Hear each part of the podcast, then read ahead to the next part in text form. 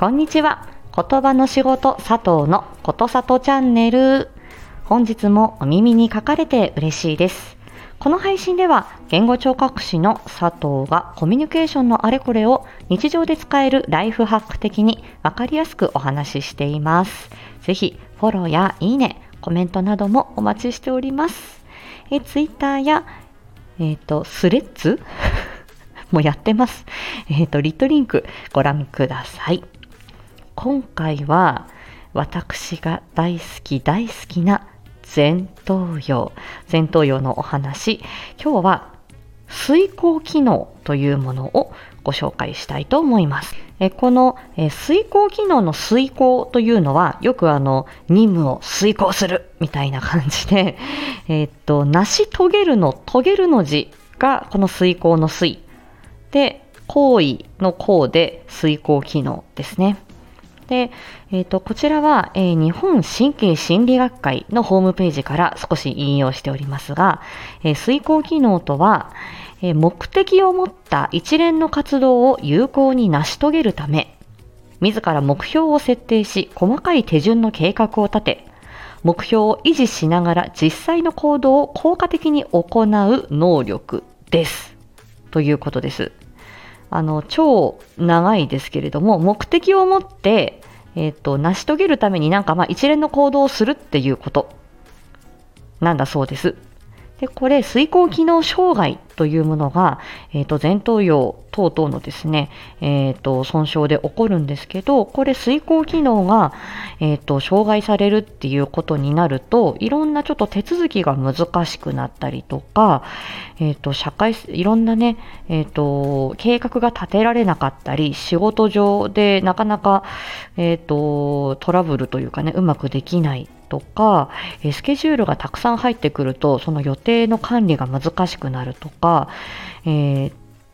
と、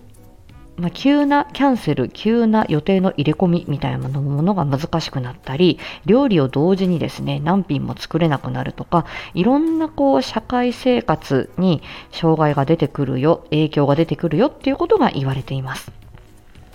で、私自身もこの遂行機能障害の方のリハビリテーションっていうのは、えー、病院時代も、まあ、えっ、ー、と、まあ、数多く、えー、取り組んできたという分野があります。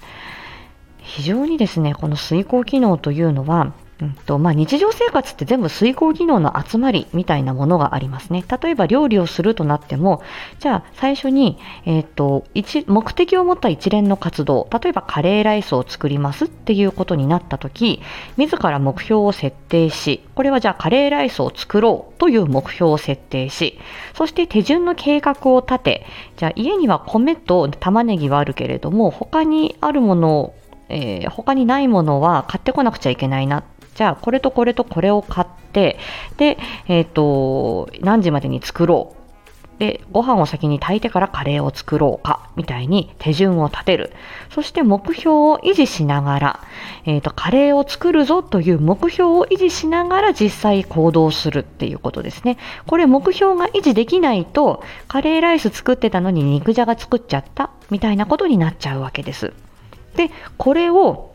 行うためには、えー、言葉でですね、この手順を考えるみたいなこと、あとは記憶に関すること、あとは、えっ、ー、と、注意、集中力を維持しておくこと、あとはこれをやるぞっていうふうに成し遂げるっていう時の意欲であるとか、様々な頭の働きの集大成がこの遂行機能ということになってくるんですね。なので、えー、この頭の働きの中でも一番こう、えっ、ー、と、レベルが高い、えー、様々な能力を使った、えー、まあ、あの、総合的な活動ということになります。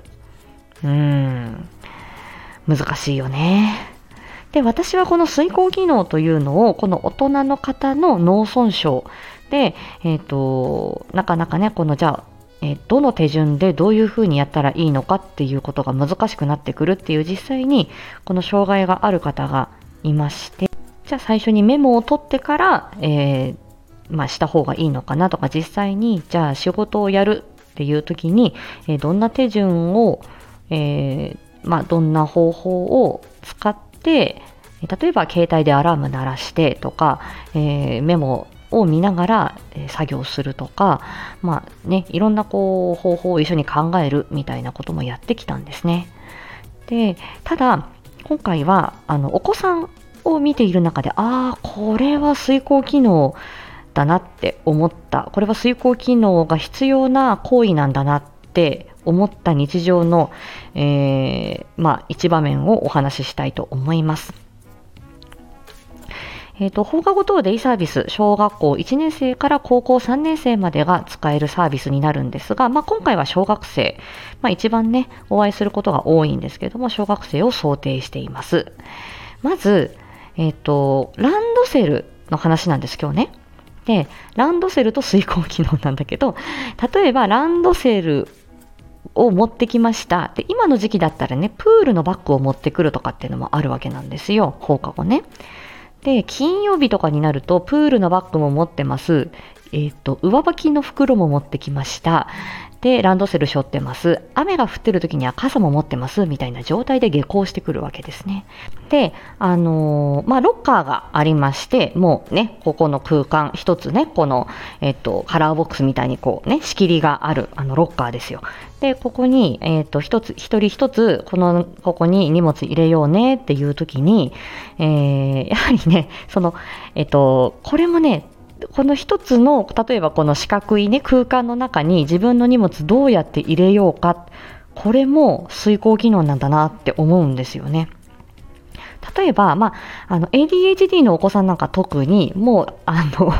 荷物下ろしたところからバンバンバンバン入れてって入らないみたいになって、いやいや、このね、ランドセルを下に置いて、その上にプールのバッグを置いたらいいんじゃないみたいなことって大人だったらすぐにわかるんですけど、それって自分の中に完成図がある。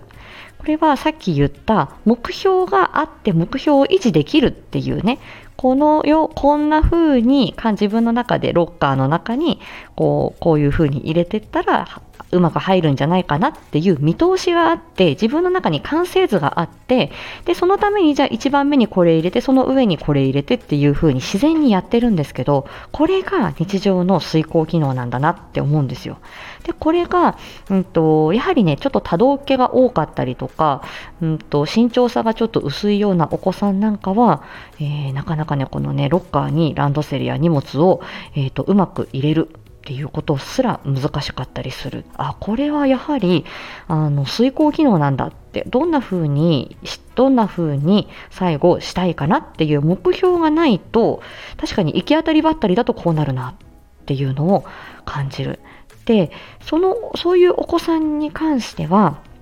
あのー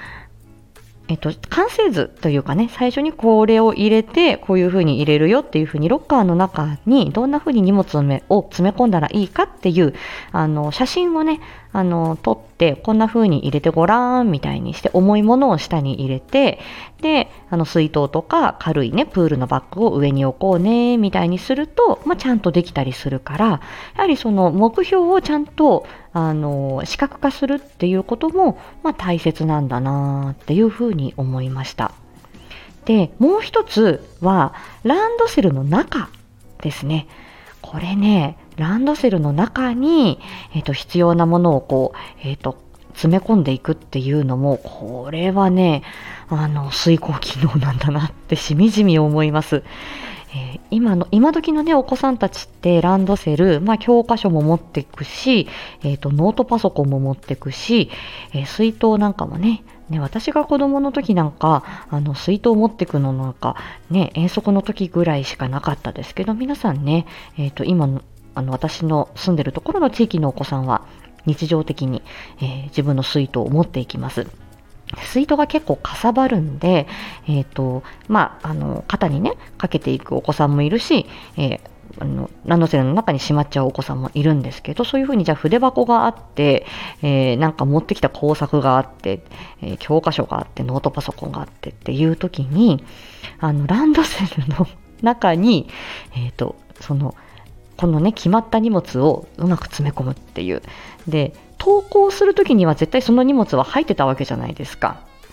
あのランドセルの中にね。で、下校するときにまあ学校でもらったプリントとか、学校で作ってく作ってきたあの工作とか、まあ、若干増えてはいるんだけど学校から放課後デーに来るときにはカバンの中に入ってるわけですよ。だけど、え一回ね、じゃあ宿題出そうねとか、えっ、ー、と、ね、あの、筆箱出そうねって言って出して、で、その後に、じゃあ帰るよっていう時に、ランドセルの中に出した荷物を一旦詰め込み直しますよね。っていう時に、入らないみたいになるお子さんがすごく多い。ぱりこれは、えっ、ー、と、やはり 余計にあの緻密ですよね。この狭いこのランドセルのこの入れる収納空間の中にどんな風にしたらこの荷物が全部入るかなっていうのは結構考える考える力が必要なんだなって思うんですよね。これは本当に計画性が必要だし目標を自分の中に定めておくっっていうことが必要ですよね。そして修正力、これでうまくいかなかったらこれでどうだろうっていうような、えー、頭の切り替えだったり頭の柔らかさ、これが必要なんだなって思うんですよね。うん、だからあやはりその発達の凸凹があるお子さんが例えば忘れ物をしやすいとか、えー、ランドセルの中がくしゃくしゃになっちゃうとかカバンの中がくしゃくしゃになっちゃうまあ、それ、あの、大人のね、発達障害の方も結構こういうことで悩まれること多いんですけど、やはりこれは忘れちゃうとか、えー、まあ、そういった、まあ、一つ一つの要素というよりも、その遂行機能というのが、あの、いろんなね、頭の働きの集大成になっているから、なるほど、えー、やはりここにねあのアプローチしていくというか遂行機能というものを意識しながらこの日常生活を見ていくっていうことは、うん、結構大事かもっていうふうに脳機能マニアの言語聴覚士さとちゃんは思いましたっていう話です。はいさあ、じゃあ私はこの遂行機能を、えっ、と、まあ、あの楽しみながら養うためにどうしていこうかなって思ってるか、こちらはモアディープでお話ししたいと思います。散らしますよ。ということで、今日はこの辺にさせていただきます。また次回お会いしましょう。ありがとうございました。